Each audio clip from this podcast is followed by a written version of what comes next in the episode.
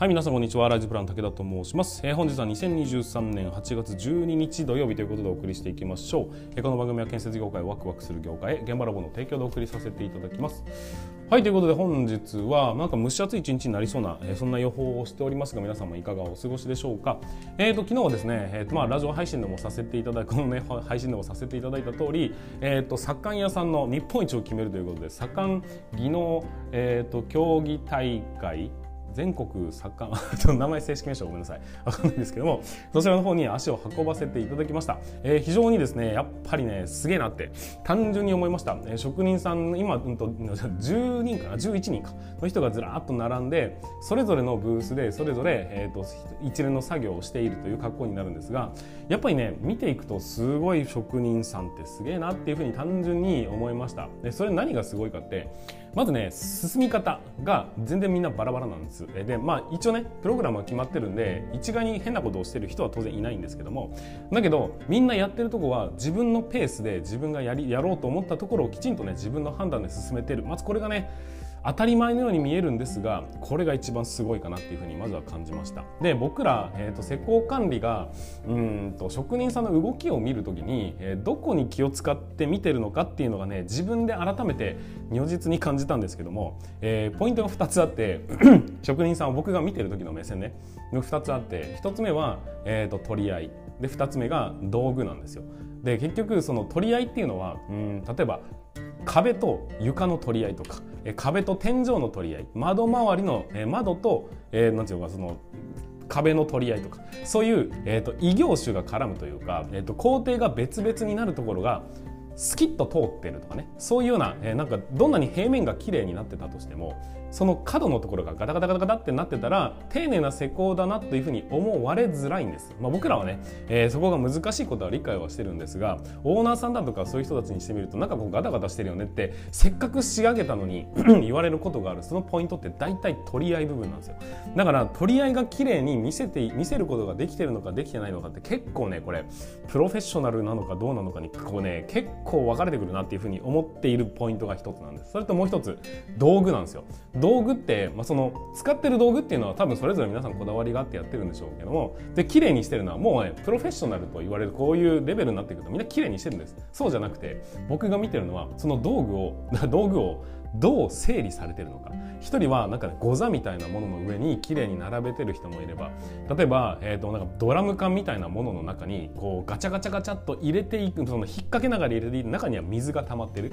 いつでもささっと洗えるようになってるんだろうなとかあとなんか昔ながらの木の台みたいなもの自分専用のものを用意してこうね多分自分なりのこうポジションがあるんですよね、えそのポジションで並べてあったりだとか。あとは身の回りにはもう本当に必要最低限のものしか置いてなくてそれ以外は全部箱にしまってあるみたいなタイプの人もいます。いろんなところを見ていくとわ職人さんだなっていうそのこだわ自分のこだわりっていうのと仕事へのこだわりそしてあとは美観へのこだわりみたいなところをそれぞれねちゃんと追求しながら仕事されてるんだろうななんていうふうに、まあ、単純に感じたという話でございます。まあ、ちょっとねそれはね現地を見ていただかなきゃなかなか伝わらない部分ではあるんですけどももうね見入ってしまって結局1時間半ぐらいずっと見てましたね。なんか楽しかったなっていうふうに思ってます。これぜひ子供連れて行きたかったけどなんかまだ具合悪いからどうかなと思って連れていかなかったんですけども、えー、でも若干後悔しているそんな武田でございます。でまあちょっと一番びっくりしたのは、えー、今回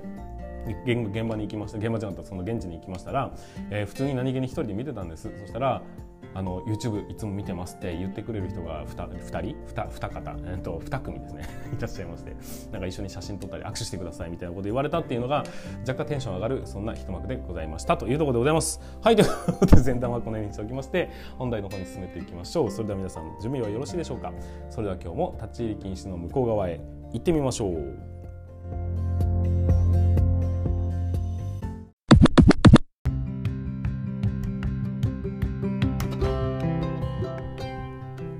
皆さんこんにちは。ライズプラン武田と申します、えー、建設業を持ち上げて楽しい仕事にするために YouTube チャンネル建設業を持ち上げる TV を運営したり現場ラボというサイトでは若手の育成働き方改革のサポートをしたりしております。ということで本日もスタートしていきますが今日の本では何かと言いますと、えー、施工管理とはっていうところについてお話をさせていただきたいと思います。まあそうだな。管理っていう言葉ってなんか分かったようで分かってないような気がしませんか、えー、ここでで 今回はですね僕の方で管理っていうのはどういう意味なのかっていうのをもう世界一分かりやすくスパッと言語化させていただきたいというふうに思いますので、えぜひね特に、うん、と若手、え新人の方につきましてはあなるほどねっていうふうに分かっていただける内容かと思いますのでぜひ最後までご視聴いただきたいというふうに思っております。で、えー、と先輩方に関しましてはこういうふうにね後輩に教えると分かりやすくね向こうも理解してくれやすいですよというぜひ参考にしていただければなというふうに思っておりますのでよろしくお願いいたします。それではまず始めていきますがうんと改めまして管理っていう言葉ってうんなんか分かったようで分かってないようで子供の管理をする。とかね。現場の管理をするって一口に言われてもその管理って何じゃい何じゃいという話になると思うんです。施工管理の仕事はって聞かれると、安全管理品質管理あと工程管理予算管理みたいなね、えー、管理だ管理だっていうふうに言われてますがその管理っていうのは一体何のことを言うんですかっていうことを、えーと、一言で表すならばどういうものなのかっていうと僕の中では本日の結論になりますが答え合わせ。これがおそらくですね管理という言葉なんじゃないかなっていうふうに思ったりします。もう少し深掘りしていきたいというふうに思いますが例えばですね現場を、えーと、現場を見てこいと,、えーと、上司から言われたとしましょうか。その時に「はい分かりました」っつってなんとなくこう現場をねぐるっと回ってきて「はい現場見てきました」って言った時に上司から「あそこそういえばどうなってた?」って言われて「いやー覚えてないですね」みたいな「えじゃああそこのゴミとかなんか参拝とかいっぱいになってなかったか?」いや見てないっすねみたいな。お前って何しに行か現場行ったんだよ？いや見てこいと言われたんでみたいなね、まあ、そういうようなエピソードがあったりしますがこれっていうのは結局管理ができてないってことなんですよ。で、えーと、じゃあもう一個いきましょうか。例えば出発する前にじゃあお前は今日は鉄筋屋さんが何人入ってるのかを見てこいと。いうふうに言われたとしましょう。分かりました。って言って現場をこう見に行きますね。ぐるっと回って出てきたら、えー、何人だった？5人でしたね。僕ら多分、えーと、明確に見る目線が決まってるんで5人だというふうに判別することができたはずなんです。これも管理ではないんです。じゃあ管理っていうのはどういうことかというと現場を見てこいの前に職人さん今日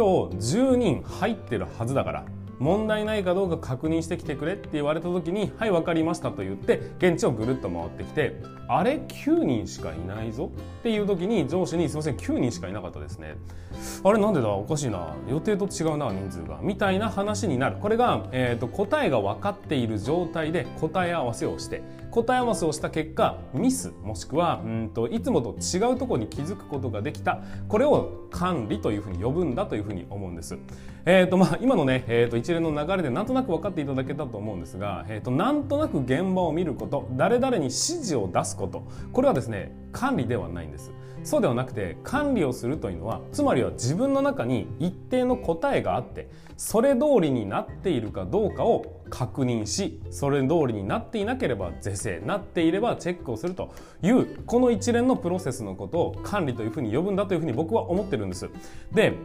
えー、と僕はですね、まあ、新人スキルアップ研修ということで新人全国のね施工管理の卵たちに、えー、このようなお話をさせていただくんですが結局は、えー、と答えがないのに現場に行っても覚えることは基本的にあまりないんです。そうではなくて僕らの仕事は何なのかというと結局答え合わせなんです、えー、一定の計画をしますよね。あの例えば土工事を行いましょう、えー、と掘削をしましょうとなった時にまずは、えー、こういう準備をしてでここから掘り始めてでダンプの動線はこういうふうになっていくと向こうから順々に進んでくる。半分進んだ段階で向こうからもね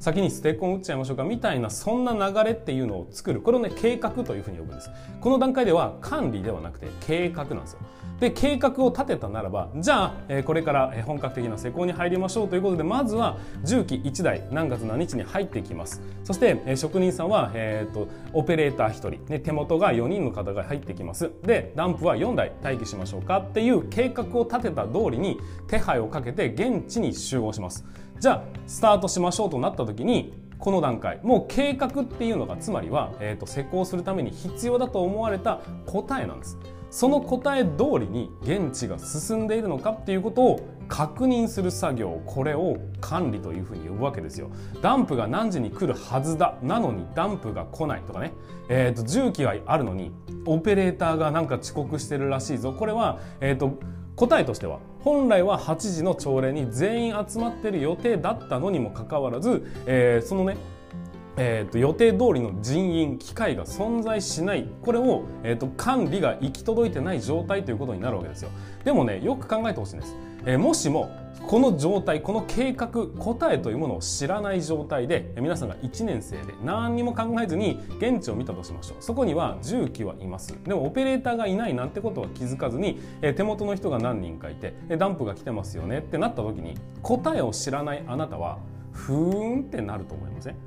結局は答えを僕らは知っているからあれ？なんでオペレーター来てないの？って話になるわけですよ。つまりは答えを知らないところに管理というものは存在しないことになっちゃうんです。逆に言うならば管理をするっていうことはつまり答えをあらかじめ持っていないとその間違いに気づくこともできなければ是正をすることもできないし、えー、と改善も、えー、といいかどうかをチェックすることすらできないって話になるんです。だからこそ、えー、と現地に見に行く時には僕はですね、え、必ず一つのね一定の答えを持ってから現地に行きなさいというふうに言います。何でもいいんです、えー、新人の頃は何もわからないですよね、えー、たくさんのことを一気に放り込もうとしてもそれは無理なんです。だから一つのこと。例えばね、えー、石膏図じゃない。石膏図でもいいや。なんか見て。で、えーと、例えばベースというものがね何かける何という寸法になってるはずだ。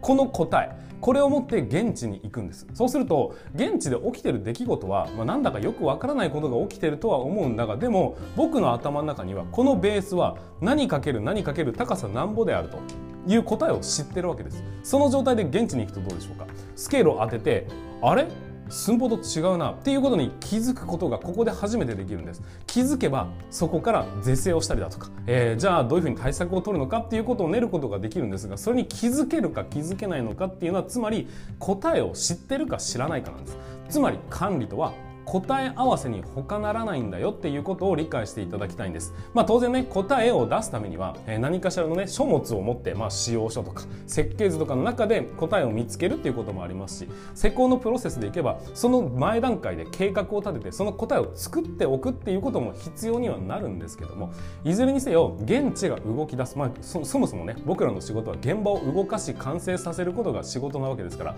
現場が、現場が動いている以上、何かしらの計画、答えというものがあってそれ通りに現地が進んでいくことを確認していくということがつまりは僕ら施工管理の役割なんですということを分かっていただければなというふうに思っております。まあ、どんなことでもそうですけどね少なくとも、えー、と現地に行ってよく所長がねこう後ろでこう手組みながらこう歩いていって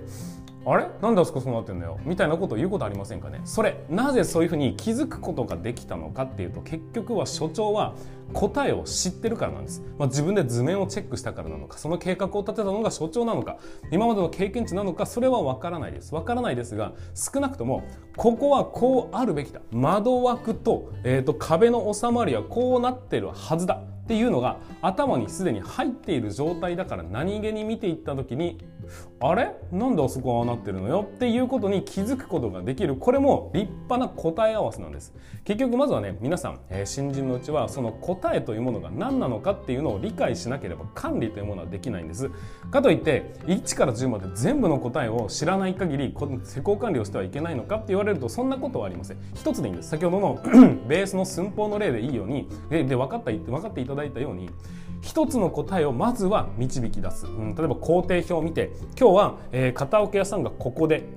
鉄筋屋さんがここで作業しているはずだっていうその感覚をまずはイメージした上でそれから現場に行くんです。まず現場に行って状況を把握するっていうことにほとんどね管理としての意味はないです。そうではなくて今日はこうなってるはずだ。もしくはあそこではこんな作業をしているはずだ。昨日ここまで行ってたんだから今はここまで進んでるはずだ。ここの収まりはこうなってるはずだ。全部そういう答えを持った上で現地に進んでみてください。そうするとそこに目が必ず行きます。で目が行った時にあれっていうそのあれに気づくことができるんです。このあれに気づくことができるのかできないのかがすなわち施工管理能力が高いのか低いのかっていうことになるわけです。結局皆さん万能じゃないですから所長も1から10まで全部知ってるわけじゃないんですが少なくとも目に映るところっていうか目をね、えー、とやるところっていうのは結局は自分の、えー、なんか正解というものがあってそれ通りになってるかどうかを1個ずつチェックしてってるに過ぎない作業なんです。そんなに管理管理ってね難しく考える必要はなくて結局自分が知っている範囲自分が答えがこうであるというふうなのを持っているものにつきましてそれ通りになってるのかどうかの所詮答え合わせをしてるに過ぎないんだと。その答えというものをたくさん持っていれば能力は高くなるし少なければまだまだ勉強しなければいけないんですけども少なかったとしてもそこをきちんと見ていくこと。これが、施工を管理するということになるんだよ。っていうことで、えー、ぜひ理解していただきたいなというふうに思っております。はいということで本日はですね施工管理とは、うん、管理とはみたいなねお話をさせていただきました。管理というのはつまりはただの答え合わせなので皆さんは必ず現地に行く前には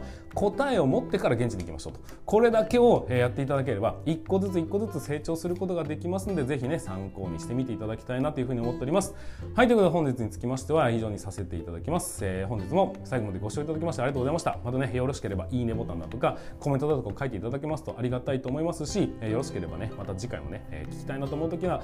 えー、っとチャンネル登録だったりフォローだったりしていただければなというふうに思っておりますのでよろしくお願いいたします。はいそれでは本日は以上にさせていただきます、えー、それでは全国の建設業の皆様本日もご安全に。